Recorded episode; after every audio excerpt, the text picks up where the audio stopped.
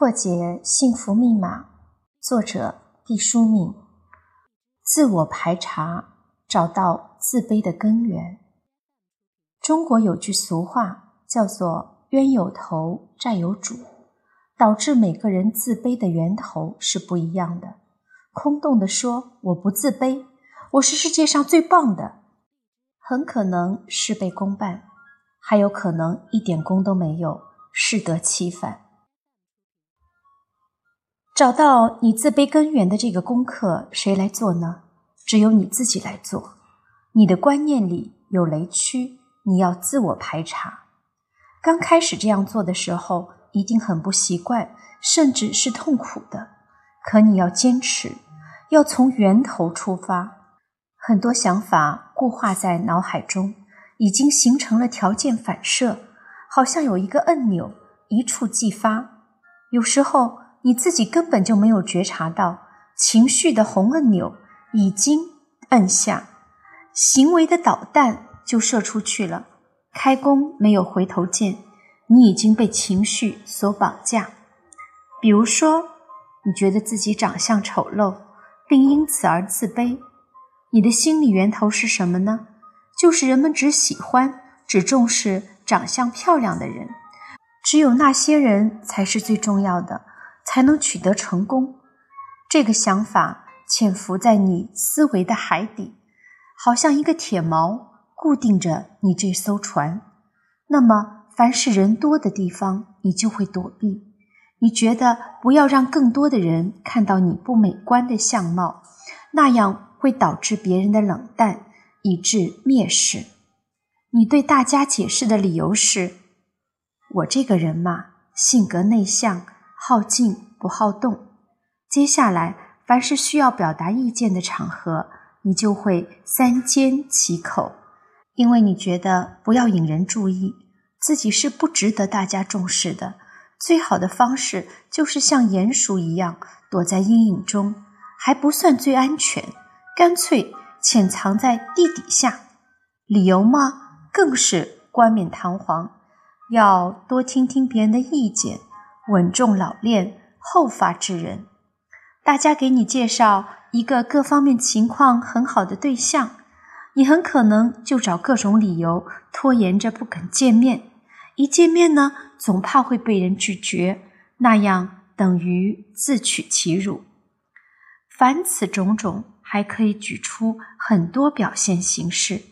表面上看起来，每一件事都会有具体的理由。不但站得住脚，而且还很有说服力的理由，而实际上呢，在种种千变万化的表现背后，都是自卑的心结在作怪。不要小看了自卑，他也很有自己的一套逻辑呢。自卑的人长期在一种潜在的焦虑当中，你不喜欢自己的身体，厌恶自己的身体。还要让他做这做那的，他做得好，你觉得这只是偶然的运气，而你是不配得到这个好结果的。他做得不好，你就更奠定了消极的概念，觉得自己自卑，有理有据。消极的预期形成恶性循环。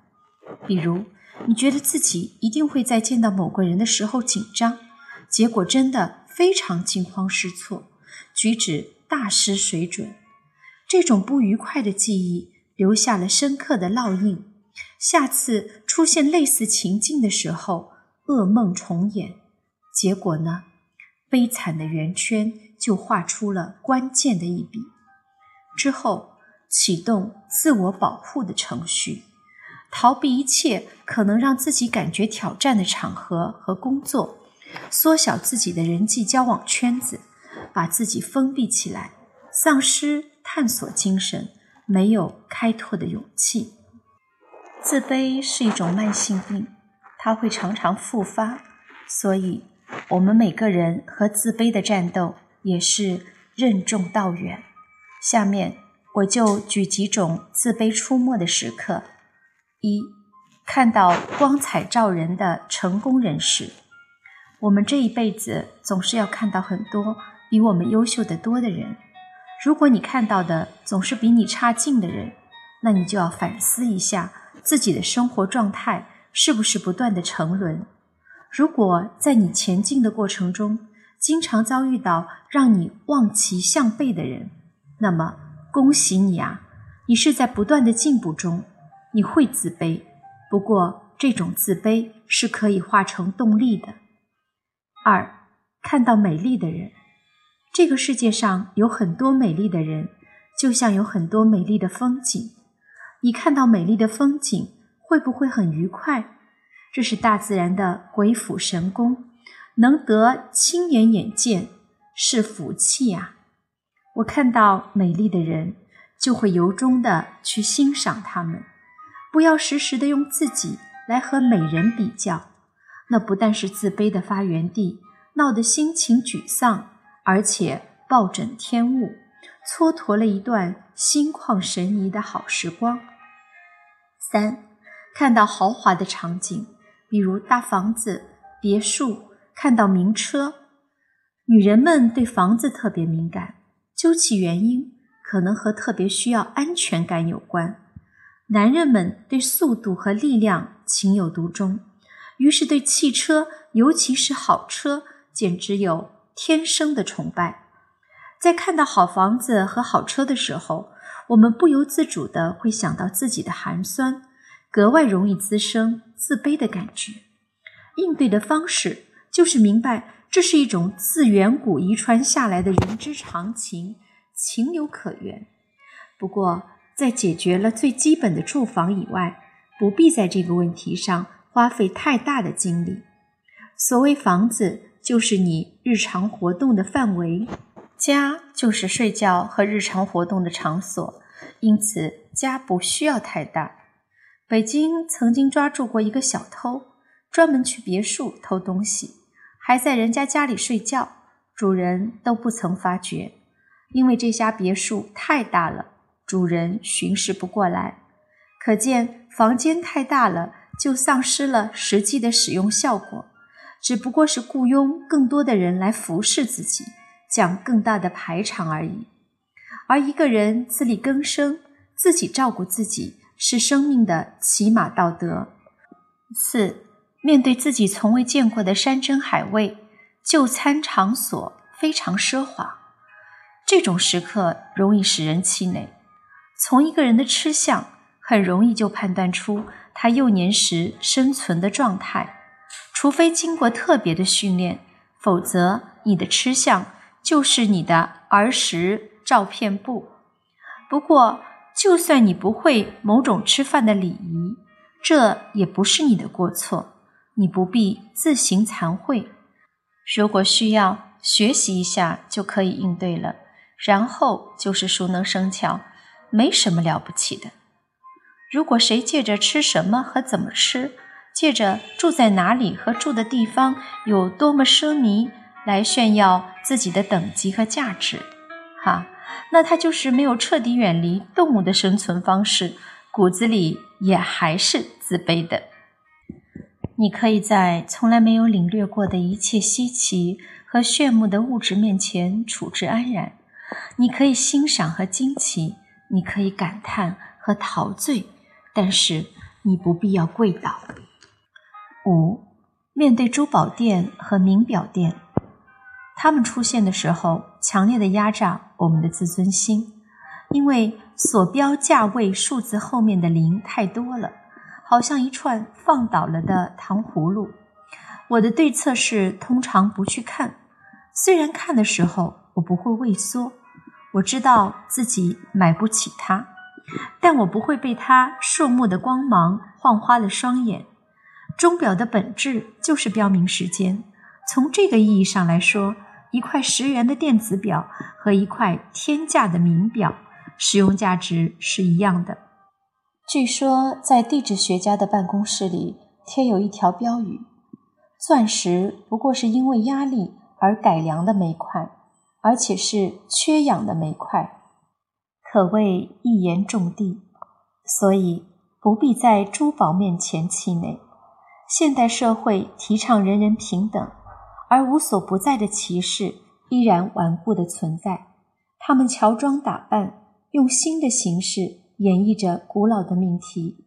过去有钱人穿绫罗绸缎，现在形形色色廉价的化学纤维可以仿出逼真的绸缎效果，于是人们只好创出了名牌这种东西。他们制作精良，但再精良也不值那么昂贵的价格，于是美其名曰是品牌的附加值。什么叫附加值呢？说穿了。就是穿这种衣服的人多是有钱人，表明一种身份。这种口碑一旦形成，这些物品的使用价值就退居二线了。站在最前列的作用是标明拥有者的身份。过去的人靠戴顶花翎显示地位，现代的人不能在自己的脑门上贴上字条，说我拥有多少财产。拥有多高的地位，其中的某些人就靠名牌来衬托身份，这就是需要名牌的心理学诉求。名牌成了虚荣的人们表示财富和地位的翎毛。把这些想通了，你就有了底气，不会在奢华面前膝盖发软，或者也可以稍微软一软，但之后就坚定起来，昂然向前。走自己的路。六，面对自己买不起的衣物，人不必穿得太华贵、太绚烂、太匪夷所思，这违背了服装的初衷。总会有自己买不起的东西。我的方法是悄然走过，连头也不转过去，也不给自己列出时间表，决定在某某时间之前挣到一笔钱，把这件衣服买下。人不能成为任何人的奴隶，当然更不能成为一件衣服的奴隶了。七，大中小学的同学聚会的场所，中国人珍视同学间的友谊。同学有个特位的称谓，叫做“同窗”，很喜欢这个词，觉得有一种旷远和依偎之感。窗不会很大，一个窗口只能容下一两个脑袋。凭窗远眺，彼此能感觉到体温，目光一起射向云端。中国人恋旧，特别是大家成年之后，先是各自打拼，有一段时间似乎淡漠了，彼此不通音讯。突然间，大家就像雨后的蘑菇似的从地下钻了出来，一传十，十传百的就都汇合起来。这时。各自的经济状况、社会地位、婚姻等等，都有了不同的分野。原本都是一起批量印刷出来的书，此刻有的成了精装书，有的被翻皱了书页，有的夹着精美的书签，有的被人折了角撕了页，有的被人拿在手里朗诵，有的几乎被卖到了废品收购站。这种场合来的多是踌躇意满者，缺席的多是穷困潦倒者。民间有个形容：出门的年轻人跺着脚说：“我要不混出个样来，就不回来见父老乡亲。”其实细想起来，这话不在理。聚会念的是友谊，不是名利场的大比武。所以，就算你只是平头百姓。也可以雄赳赳、气昂昂地走进聚会的场所。我衷心的希望同学们聚会的场所充满了温馨、平等的友善。岁月是流淌在血液里面的经历，是藏在心灵树洞里的故事。然而，它也会轻易地从你的生活姿态里流露出来，并获得回应。只要你不再自卑，万物。为之静好。八，在国外，到国外的时候，看到人家整齐的街道、干净的广场、高大的建筑物、清澈的河流、晴朗的蓝天，往往容易让人生出羡慕之情。羡慕过了头，有的人就变成了自卑，这可以理解。我觉得羡慕是可以的，但人家的土地不会让给你居住，所以还是直接把羡慕。转化成奋斗的动力，把自己国家的事情办好。要知道，你若不爱自己的国家，别的国家也不会爱你。你变成一个没有国家的人，你就丧失了归属。归属感是人类极为重要的感觉，没有了这种感觉，真是连丧家犬都不如了。九，被别人称责的时候，极容易滋生自卑感。没有人喜欢被人批评，但同时也没有人能避免被人批评。若是被批评的时候都生出自卑感，那我们几乎每天都在自卑的阴影下讨生活了。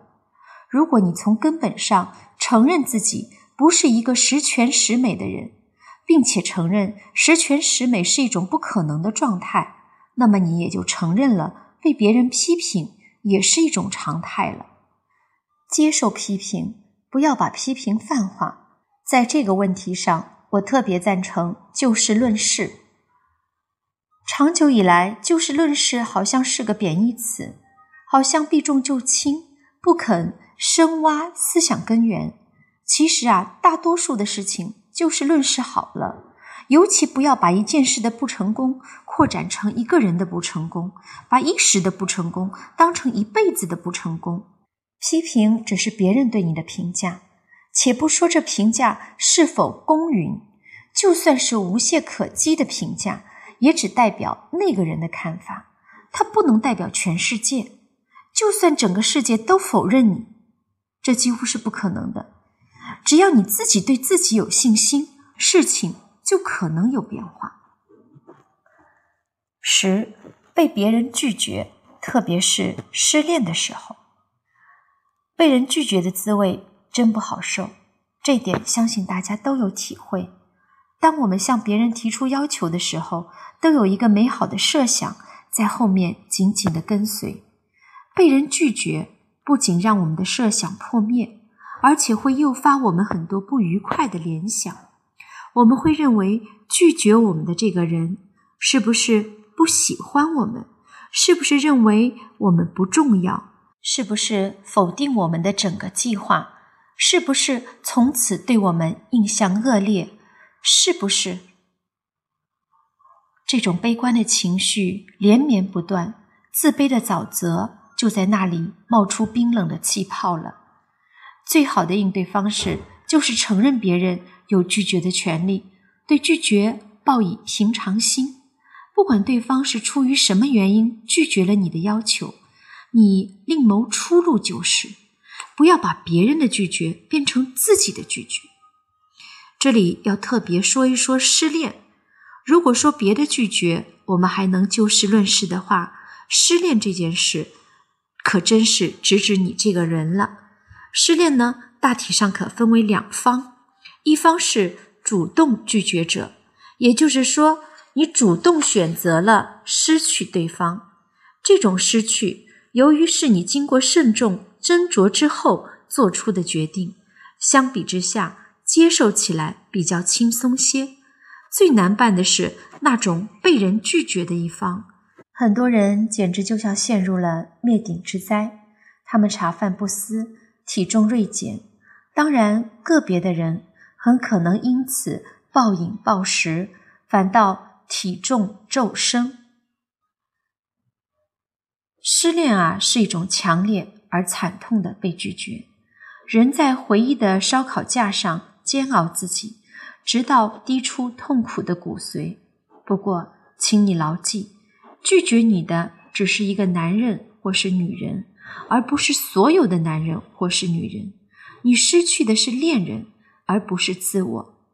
那些最悲怆的失恋者所体验到的。不是没有人爱的这种可能性，而是深刻的丧失。他或者他觉得自己丧失了生活的动力，丧失了别人的认可，丧失了全世界的温暖，丧失了自我肯定的能力。把以上这些感觉一一列出，失恋的人可能会反驳说：“哈，也没有这么严重啊。”如果你能这样讲，那就太好了。丧失的确很可怕，但所有的丧失都没有心中的火焰熄灭可怕。只要你相信自己，所有的丧尸就都会褪掉可怕的魔衣，显露出不堪一击的本色。眼泪溃堤而出之后，也许奇迹将翩然而至。十一，突如其来的不自在感。你有没有不自在感突然发作的时候？手足无措，目光的焦点不知道聚在哪里才合适。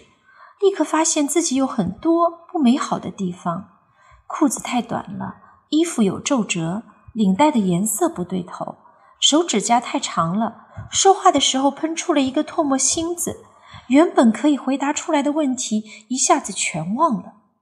凡此种种不可理喻之处，其实都很可能是深层的自卑情结，因为一个小小的导火索而引发，扰乱了我们整个情绪的罗盘，让我们惊慌失措，发挥不出应有的水平。十二，其他，任何你不相信自己、感觉很差的时候，这最后一条啊，简直像一只大箩筐。无所不包，似乎无的放矢。